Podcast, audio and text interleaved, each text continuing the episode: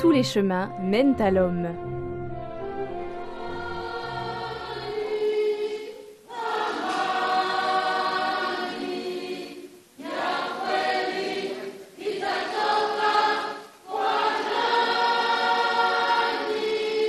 Je m'appelle Ladislas Kambale Je suis né à Eringet le 15 juillet 2006. Léonie Matoumaïne de l'école primaire Mbao.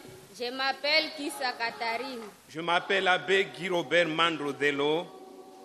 Moi-même survivant mutilé.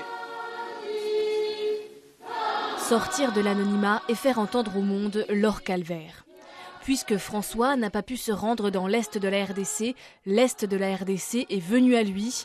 Point culminant de ce voyage apostolique, des victimes de Boutembo, Beni, Goma, Bounia, Bukavu et Ouvira, des survivants des atrocités comme ils se nomment, sont venus porter au pape et à la communauté internationale leur souffrance. Ce mercredi 1er février, l'annonciature apostolique de Kinshasa s'est transformée en exutoire. Depuis 2004, l'Est de la RDC est empêtré dans la guerre du Kivu, une myriade de groupes rebelles armés, d'abord les FARDC, puis les FLDR, le CNDP pour ne citer que les principaux, puis aujourd'hui le groupe M23 en résurgence, chacun voulant défendre une ethnie, un territoire ou attiré par l'appât du gain. Depuis près de 20 ans, des maisons et des villages sont pillés, des populations mises sur la route, des dizaines de milliers de personnes ont été tuées dans cette guerre silencieuse.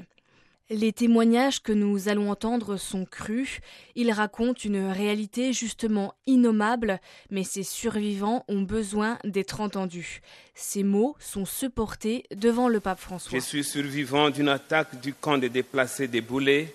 J'ai vu la sauvagerie. Des gens découpés comme on découpe la viande à la boucherie, des femmes éventrées, des hommes décapités, comme les femmes ici avec nous mutilées sans aucune raison. On dirait l'exécution des plans d'extermination, d'anéantissement physique, moral et spirituel se poursuit tous les jours.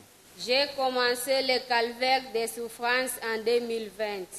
Chacun des rebelles s'est choisi la fille qu'il voulait. Moi, c'est le commandant qui m'a désiré. Il m'a violé comme un animal. C'était une souffrance atroce.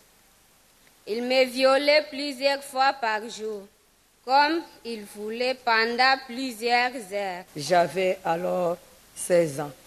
J'ai été retenu comme esclave sexuel et j'ai subi des maltraitances pendant trois mois. Chaque jour, c'est 5 à 10 hommes qui abusaient de chacune de nous. Ils nous faisaient manger la pâte de maïs et la viande des chairs des hommes tués. Des fois, ils mélangeaient les têtes des gens dans la viande des animaux qu'ils nous faisaient manger. Mon père, lui, a été tué à ma présence à Tingwe vers. De ma cachette, j'ai suivi comment ils l'ont découpé à morceaux, puis sa tête trachée a été placée dans une marmite. Cette rencontre à l'Annonciature était aussi placée sous le signe du pardon. Les survivants sont allés déposer au pied de la croix, à côté de François, les armes de leurs bourreaux, leurs habits ou des objets personnels symboles de leur calvaire. Moi et les autres avons pardonné à nos bourreaux. C'est pourquoi je dépose devant la croix du Christ vainqueur la machette identique à celle qui a tué mon père. Je dépose devant la croix du Christ vainqueur le couteau identique à celui qui a tué tous les membres de ma famille à ma présence. Un cri de souffrance entendu par le souverain pontife. Entendez le cri de leur sang. Prêtez l'oreille à la voix de Dieu qui vous appelle à la conversion et à celle de votre conscience.